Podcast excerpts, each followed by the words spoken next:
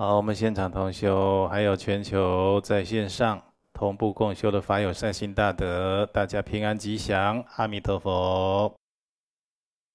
啊，我们今天新逢圣救度母的圣诞纪念日，所以今天呢，在第二阶段，我们会做殊胜的三宝总集会供，来向上师圣救度母及诸佛菩萨三根本圣众。献上虔诚的供养，以及做这个下施利益六道有情啊。我们这个学佛修行啊，每天是离不开上供下施的。如果你今天只做了上供，而没有做下下施，哦，下施当然有很多方法啦，有烟供啦、水供啦、水石子啦等等各种方法，或者显密的法门。如果今天只修了上供，没有修下施，今天的修行呢是不完整的。如果光做了下施而没有做上供，那更是有颠倒了。所以啊，这个真正学佛修行的行者，特别是大圣或者金刚密圣的行者，每天都有上供下施哦。上供下施也可以用意念、密咒、手印哦、水哦、烟供、米啊、哦、等等的方便。来做这个如法的上供下施，好，很多的方式。总而言之啊，就是赶快展开自己完整的修行啊！这对这个每每一点一滴的修行呢、都累积在自己的相续之中，成就无上的功德，都跟自己息息相关的。啊，这个能够上供下施，可以让自己呀、啊。就是积聚广大的福德资粮，然后呢，开显真实智慧。哦，在这里跟大家讲一个，啊，有到恶鬼道，啊，做了一个体验的人，啊，这个人是一个修行人，啊，这个修行人呢，即使是一个修行人，啊，但是呢，他临命终的时候呢。啊，在佛法称为满业，就就是我们这个业报身要来受种种的业报，对不对？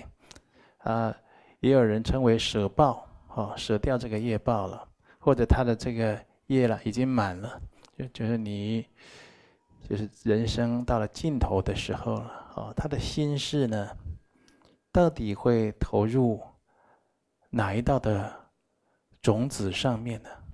这个就很难说，啊，有的时候，像我们学佛拜佛的人啊，在家的行者，特别出家法师，毋庸置疑说，我当然了，哦，我舍报的当下，我的心事啊，当然就是往佛那里去了，往净土那里去了。修密宗的就说哈，就跟上师相应了，融入上师的啊这个相续当中。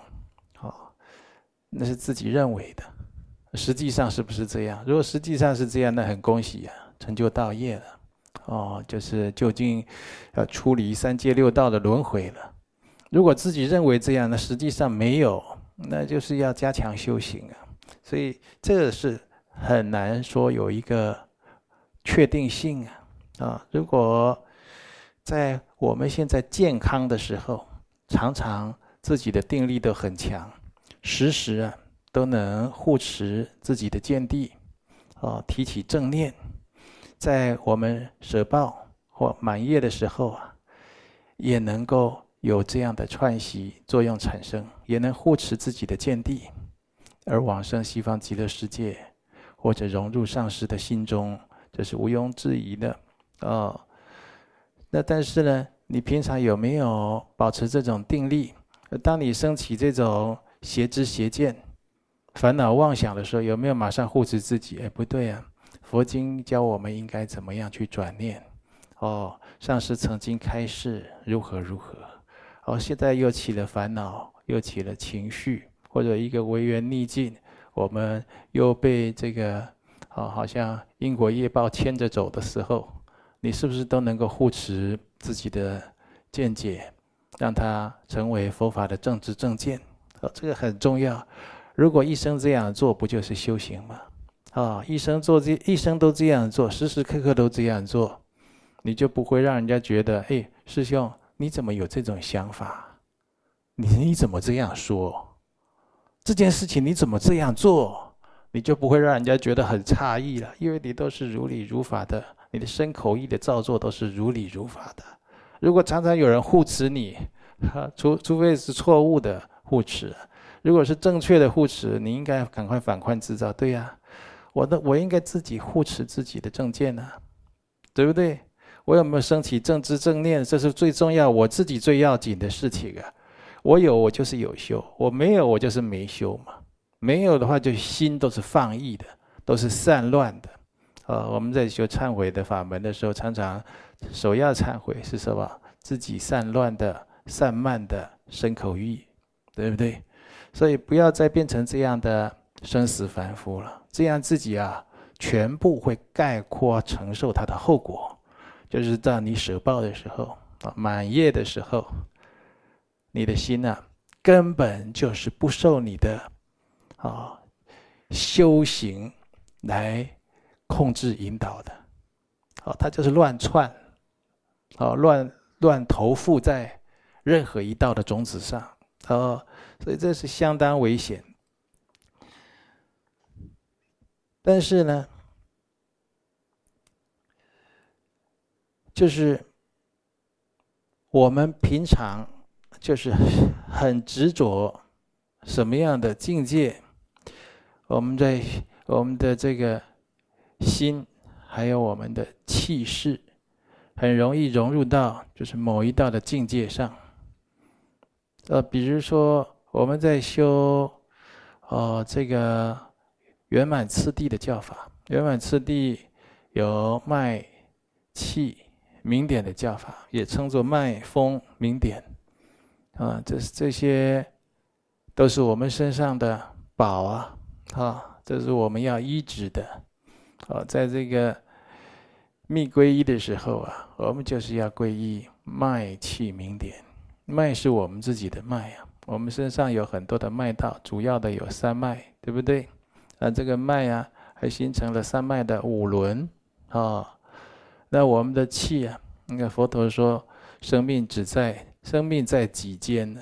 啊，有人的弟子回答，在在饭食间。啊，是这要吃才会活，好像很有道理。佛陀说：“啊，就是汝未知晓啊，就你还不是相当的知道。”最后佛陀公布答案了：生命只在呼吸间呢，一息不来啊，你生命就是结束而进入下一世了。啊，我们今天躺下去啊，头靠在枕头上，明天早上眼睛睁开起得来啊，这个叫过了一天，又是新的一天了。如果躺下去没有起来，那叫过了一生啊，是不是？这呼吸停了就过了一生了。所以气是在自己的身上的，你要不要去修持它呀？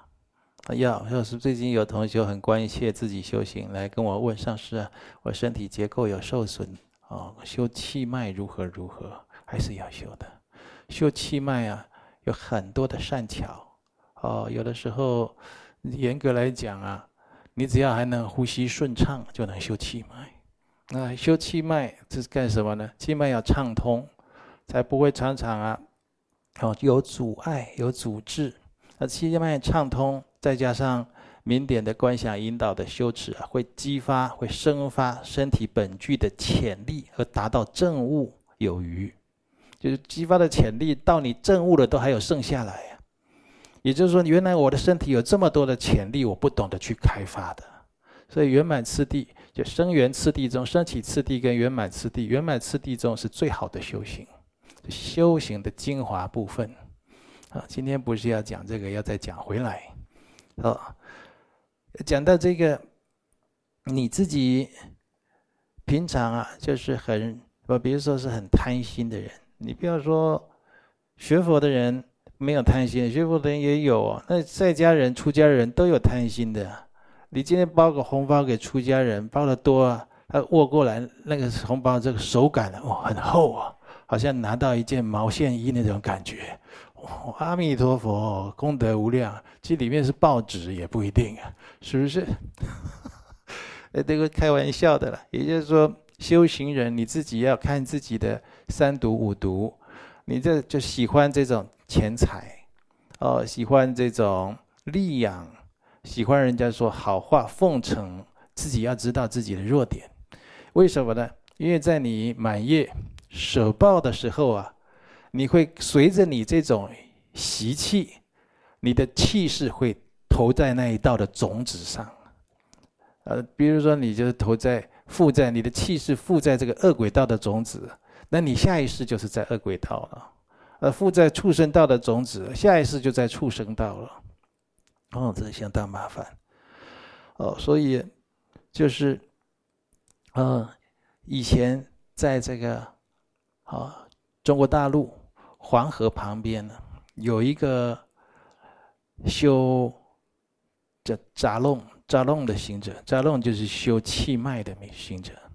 修扎龙的时候，哦，这个扎龙的教法，我们道场啊，哦，只有展开部分啊，哦，但是没有全面的。开始做这样的教授，岁月如梭啊！当年我就是就是急着要有曾经升起好几度的念头，要把这个教法整套的传授给大家。我就想啊，嗯，大家这么忙，不急呀，再过一阵子吧，甚至再过几年吧。结果这一忙，大家好多都老了嘞。哦，这个扎龙的教法最好啊，是十六岁到二十五岁才修的。好，十六到二十五，多个十年八年也不算太过分。但是修的会有点辛苦，做这个扎龙的动作的时候，当然前面要有一个灌顶，还有教授了。做动作的时候都要穿那个，你看我们那法界布就围起来像一个裙子一样，都要穿那个。男生上面就不穿衣服，披一条禅定带。女生当然穿个衣服比较方便，这样子，然后整天就在那边跳，弹起来掉下去，抬起来掉下去，各种姿势这样来做这样的动作啊，或者就是啊，就是调息啊，就九节佛风保平气的这个，这是开始，这只是前行而已。啊，话讲回来，做这个修这个扎弄的行者了，他习惯了，一他到晚上。就到这个黄河边提很多水，要把家里的这个水瓶啊、装水的容器都灌满啊，以便当天他修行过程中啊，啊，因为这这做做杂弄常常也要打坐禅修的，呃，那如果他要起坐去打水啊，啊，睡觉以前呢，还会把床前的水杯啊加满水啊，以便呢晚上啊要口渴的时候可以喝。那现在人也有这个习惯啊，会把水倒一杯水啊，或放个水水瓶啊在床头，晚上口渴喝一下，啊不会。有的人这个睡眠品质不好啊，你叫他到那个 到厨房或饮水机那里装个水回来，已经不想睡了。一看现在才半夜三点，后半夜不知道怎么过。好，那这个行者就是都每天都会灌满水啊。那有一天晚上啊，也不知道是他自己的业力所感，或者是上师三宝的加持，啊，他的气势呢就融入恶鬼道的种子，哦，就融入恶鬼道的种子，就会感受非常的饥渴。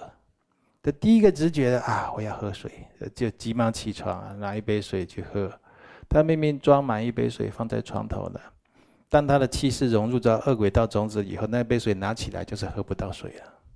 他怎么灌都喝不到了。后来他看到，哎，这杯子竟然是空的，啊，所以一样的东西，哦，这个我们人道看是水，那那个天人呢，看就是琉璃，那那的恶鬼道啊，他可能看就是血。那或者是所求不具，就是空无一物，我就没有得到。你看那个这个人呢、在同一个时空中啊，哦，很多事情啊，都可以互相就联系，啊，或者接触都很方便。呃，如果你就是舍报了以后，到另一个时空了，那他完全就不一样了啊！所他所有的感受啊，都会不同。你看在民间，为什么有的人哦，这个家里或者亲戚啊，或者自己啊，感情很深厚的人舍报了，那要去送他。啊，送他去都要看遗体，还有的人就是要见最后一面，就心里啊很多激动哦，就趴在那个棺材上，就对着那个遗体就在那边哭，然后这个懂的长辈啊，或者这葬仪社的人啊，或者是法师，就会把他拉开，有没有？那时候眼泪不要滴到亡者，啊、哦，那眼泪滴到亡者，就像倾盆血雨。就像那个血雨淋在他的脸上一样，啊，就是还有热度的这样哦，所以这个就是对王者也是不利，勾起他这个非常大的执着。啊，话又讲回来了，当然他就觉得说这个行者是怎么可能呢？然后呢，啊，大概是我睡前忘了打水了嘛，我又去水缸找水。呃，水缸有个也是空的，一滴都没有。他说太奇怪了，太奇怪了，这是不是在梦游啊？哦，他就穿上他的啊法衣，来到黄河边取水。平日奔腾不息的黄河，现在看起来是一滴水都没有，啊，只有干涸的河床。啊，哇，他这太震惊了。然后呢，他也升起了一丝修行人的镇定。怎么有这种境界？莫非我在幻觉中？他走过黄河对岸，法衣脱下来挂在一棵树上，再走回来。他想说：继续睡吧。睡起来以后，第二天早上啊，他的气势又回到自己人道的种子。哦，他就是醒来以后啊。他发现他床头那一杯水满满的都是水，他打的那个水的水缸里也满满都是水。哦，走到黄河边呢，看到这个黄河如同往常，哦，水流湍急，水源非常充沛。呃，张牧一看，看到黄河对岸，他的法衣就挂在对岸的树上。哦，所以他就划个小船过去，把他的法衣拿回来。这个公案就告诉我们了。纵使你已经是一个出家人，纵使是你已经是一个修行人，纵使你已经学到圆满自圆满次第，啊，有高深的这个修行，或者是窍诀，都在实修了。但是呢，你平常如果不能护持自己的正念，在平时随时你的气势的心气势。都有可能融入六道中的任何一道。那在临终的时候呢，那更不容易控制它，因为你活着的时候并没有训练稳固，所以平常念头啊、身体啊，就是会乱做事的人，心里会乱起念头、乱想，一下高兴啊，一下难过，一下忧郁啊，一下发怒啊，这样，那嘴巴就是乱讲的，啊。你真的要引以为戒，时时你刻刻啊，要像大圆满前行所教的啊，要升起正知与正念，要善护自己的正念，它叫修行，相当重要。好，我们一起来共勉。今天在第一阶段啊，等一下要做会供之前，我们也是要回答一些问题的。首先回答桃园市有一位罗同修。啊，四十六岁。罗同学问到：修诵药师七佛本尊的秘法，近期在累积咒语，它的次数的过程中，如果有中断，无法每天连续修诵，请示尊贵上师，纵使后续有完成。步数或者咒语次数累积，是否也无法请请法殊胜的药师如来治病法呢？哦，就是说你这个中间有中断，能不能请药师如来治病法？我们不要这么严格了，好不好？你就是一有的时候一天忘记，第二天在佛前忏悔一下，继续修，把把这个步数还有咒语次数补过来，一样可以请法。但是我们要知道，如果你是正式的闭关哦，在藏传佛教它是有正式的闭关的，当然闭关也有闭关的仪轨，会有金刚上师入关时的教授，哦，甚至是入关的前行修法等等，像这些就是很严格，就就是不能断了啊，要有这样的观念。也就是这个教法开始，它是每天不间断的啊。但是我们不要这么哦，大家现在是来做了这个哦结缘哦，受了这样的一个随许的灌顶啊，哦，就是希望大家精进，所以我就是希望大家能够尽量圆满这样的步数，还有累积咒语的次数。哦，如果有一两天忘记，哦，没有关系。如果你三十五六天都忘记都没修了，那实在不大好哦。但是还是就是赶快补回来了。好，如果你会常常有三四五六天忘记都没修，那就证明你的环境有问题，你的环境没有提醒自己生发正念修行的人事物，哦，就没有人提醒你，没有人一起共修啊。所以常常有懈怠善意的人，要找你喝个小酒的，出去逛一逛、走一走的，啊，逛一逛这个夜市的，也常常有这些人。啊，你这些要学佛修行的时候，我们学佛修行要净坛，对不对？刚开始都有清净坛城。为什么这个坛场要清净啊？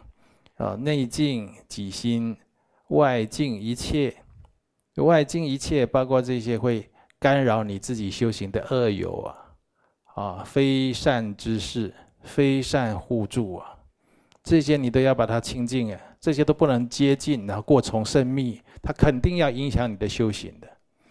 在这常常都不修行，讲一些世俗五欲六尘的，都跟你讲吃喝玩乐的，都跟你讲这样什么政治啊、八卦啦、绯闻，都这样讲这些的。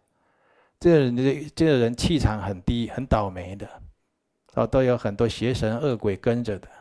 你跟你听他讲个，你跟他见个面，听他讲个五分钟的话，都够晦气的，啊！你这每天都做定课，这个心里也已经很清净的，你立刻感受不舒服，啊，心都不平静，可能当晚你就睡不好，还做噩梦了，呃，那刚还你还跟他过从甚密，还一起出游，还被他牵着鼻子走，他叫你去哪你就去哪，他叫你不要修你就不要修，你自己不找倒霉吗？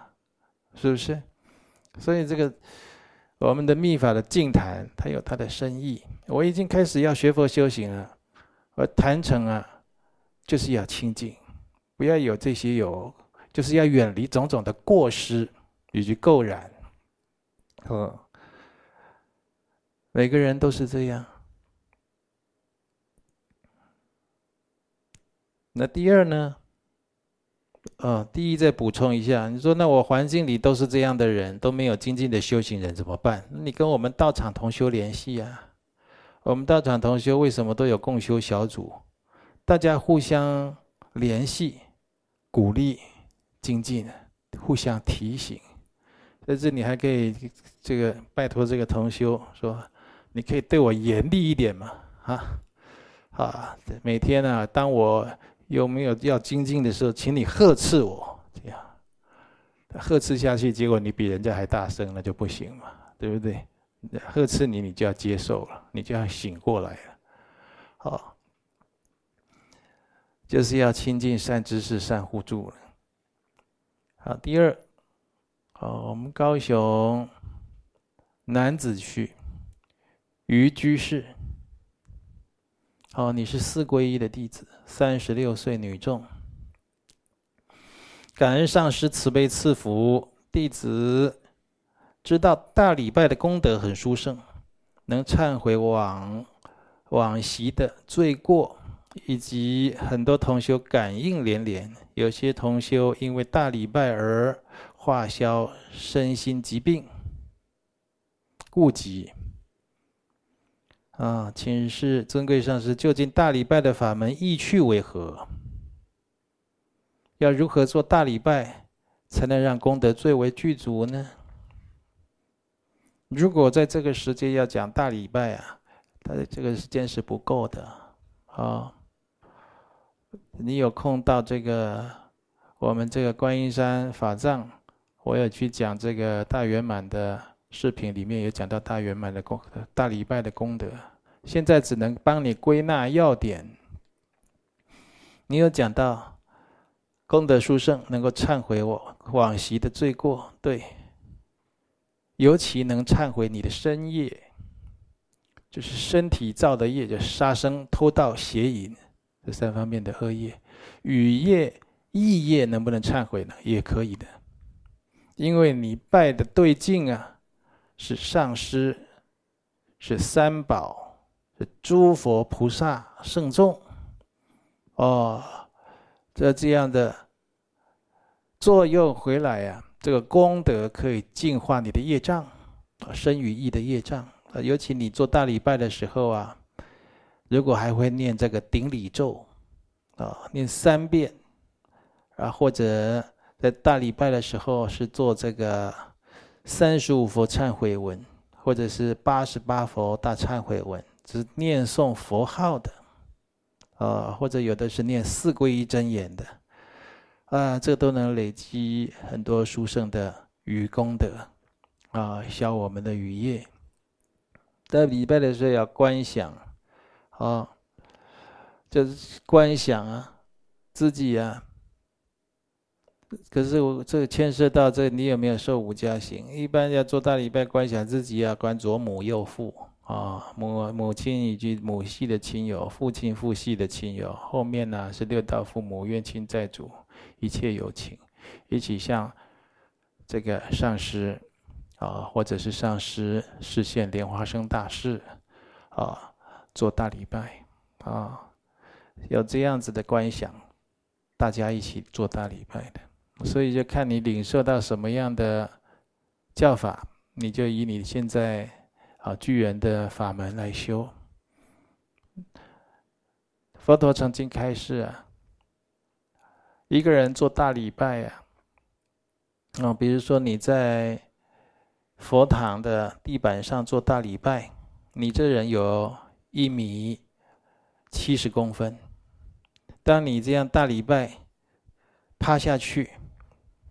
向上师三宝顶礼，然后手和脚伸直。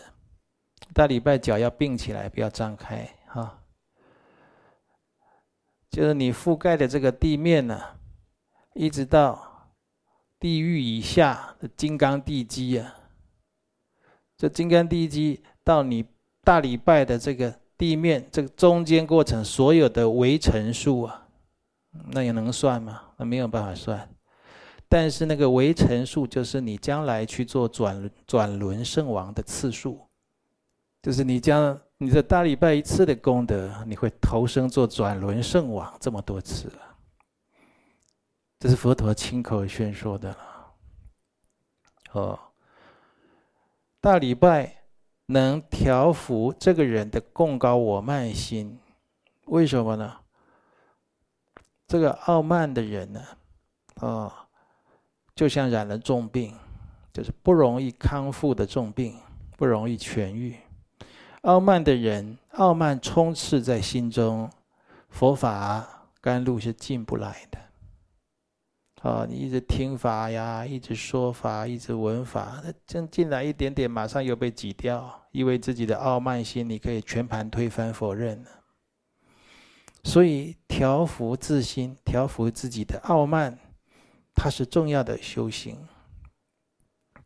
你常常做这个大礼拜啊，或者是小礼拜。小礼拜就是一般的顶礼，尤其是大礼拜，这是一种瑜伽的动作，它伸展你的身体，啊，调顺你的你的呼吸，然后啊，这大礼拜是有观想。啊，是有观想。但我们在密宗的合掌就是虚心合掌，它不是扁的，它是有点圆的，像一个莲花的花苞一样。哦，后面大拇指是放在这个手掌里面的，两手大拇指是并起来包在里面的，它就像一个莲包。我们是学佛，将来要像佛一样圣者，他莲花盛开，那代表啊，哦，现在在因地修学，将来啊果地啊要成就殊胜的佛果位，那智慧全开了，哦，有很多的表法，光一个合掌就这么多的表法。更何况他怎么样碰触双际的观想放光啦，下拜如何啦，啊，要大礼拜，嗯，他他在拜的时候的观想，我刚才讲的左母右父的观想啦，啊，或者是啊，就是哦，他这个太多了，这所以说这是短时间是没有办法讲。那总而言之，我举个公案。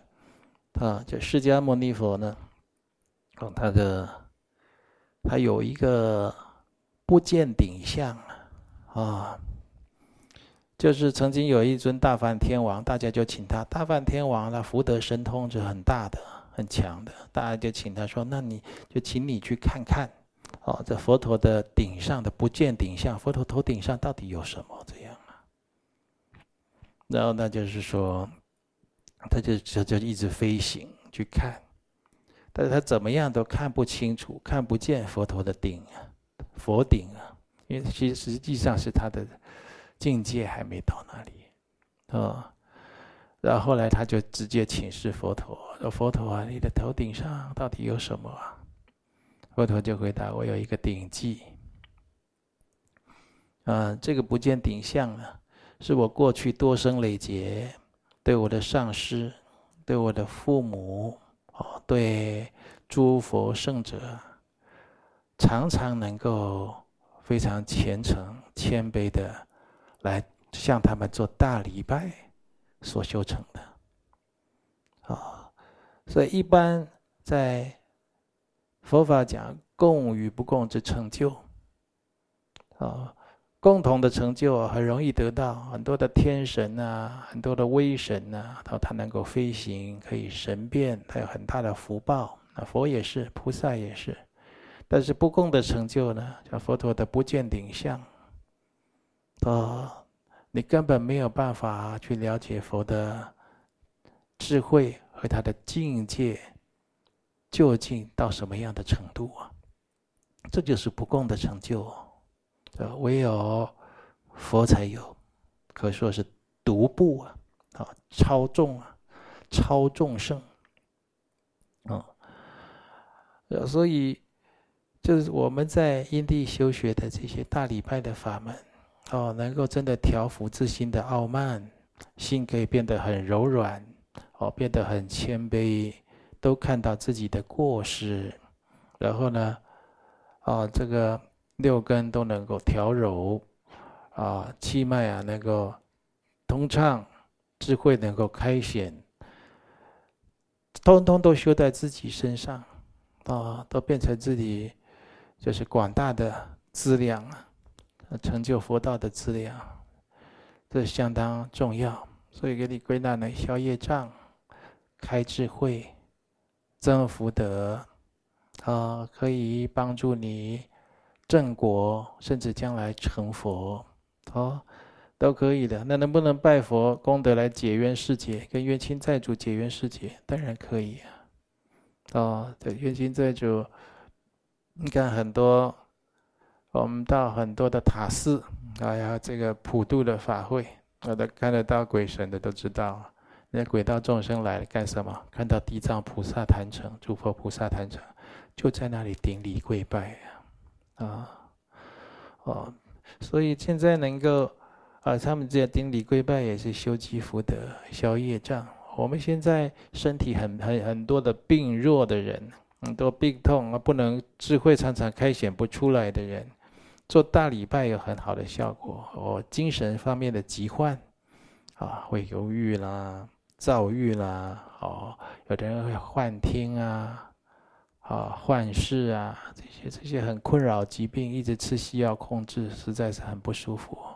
有的时候效果有限。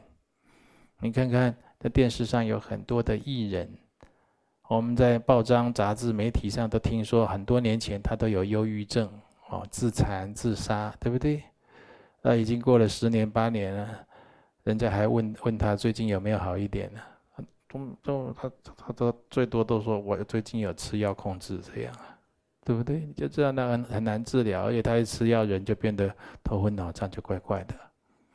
所以变成就是，如果你能够常常做这个大礼拜的法门，你身体会健康。啊，第二呢，会消除这个业障，哦，所以这是很殊胜的。希望啊，就是尤其是受过五加行的同修，你当生最少都圆满十万次以上的大礼拜，啊，对你修行绝对有帮助。你看，有的人这个就是这个加行法没有做稳固，导致常年修行下来，很多地方都不得力啊，对不对？好，所以接着接着今天又讲到这个话题，大家应该正视这个问题。好，要像这样疫情的时间，不方便往公共场所跑，有的时候啊，就是有的时候像最近。啊，疫情稍微升温的趋势，那大家又担心呢，大家要把口罩戴好，消毒做好嘛，没事就不要往多人地方钻嘛。哦，像这个大礼拜啊，五加行啊，诵经修法，献曼达，金刚萨埵白字明，我上师相应法，在家里佛堂观修，哇，那是最幸福、最好的事情。也许就是我们精进的时光。好。嗯，有的人就是大礼拜会觉得有很多的顾虑，其实那是自己呀、啊，就是这个好像还没有什么福气的想法。比如说大礼拜啊，我要洗衣服，全身是流汗了、对不对？啊，你每天其实你不大礼拜也是要洗衣服的嘛。反正大礼拜会多洗一件，对呀、就多洗一件，你就不大礼拜了。哦，大礼拜会流汗，对呀、等到有一天你流汗很少或不流汗，你就麻烦了，对不对？那这些现在都是都是对自己的身口意、对自己的身心有很大的利益的时候，这种修行啊，要赶快去做。你看，有的人七老八十了，他这辈子没有拜没有大礼拜，好好的拜佛过一次，一次都没有。你看看他是不是是不是很可惜？啊，就是就是好好的拜一拜，好好的拜一拜佛。如果怕膝盖受伤，可以用个软的拜垫，啊，好，就慢慢的在那里练习拜佛。啊，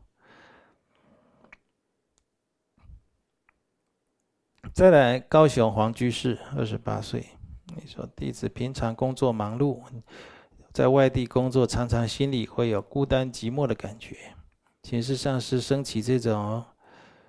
啊，寂寞感，若用世间法转移注意力方式很有效，但弟子担心有其他副作用。那当然了，你还会说，那肯定你就吃亏了，你就已经受到受到副作用的染污了。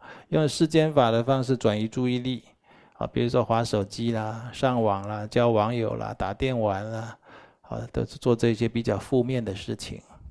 那那副作用很大，甚至把自己人生毁掉的也都大有人在呀。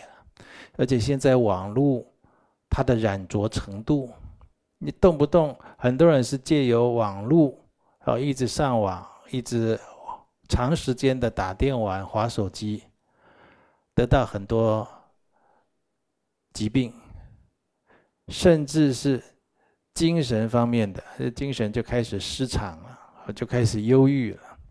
因为它上面染染着的程度啊，它有那种负面的能量，你自己看不到的，你自己已经深受其害了都不知道，哦，所以转移注意力，就说明根本问题还是存在寂寞的孤寂的感觉。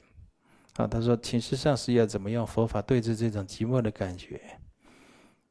如果你是一个会自律的人，在家里会有定课，我每天都要做定课。呃，朋友找了，朋友约啦，啊，太太叫你看电视啊，都不会影响你。我每天就是要做定课。我跟你讲啊，这个就是净谈了。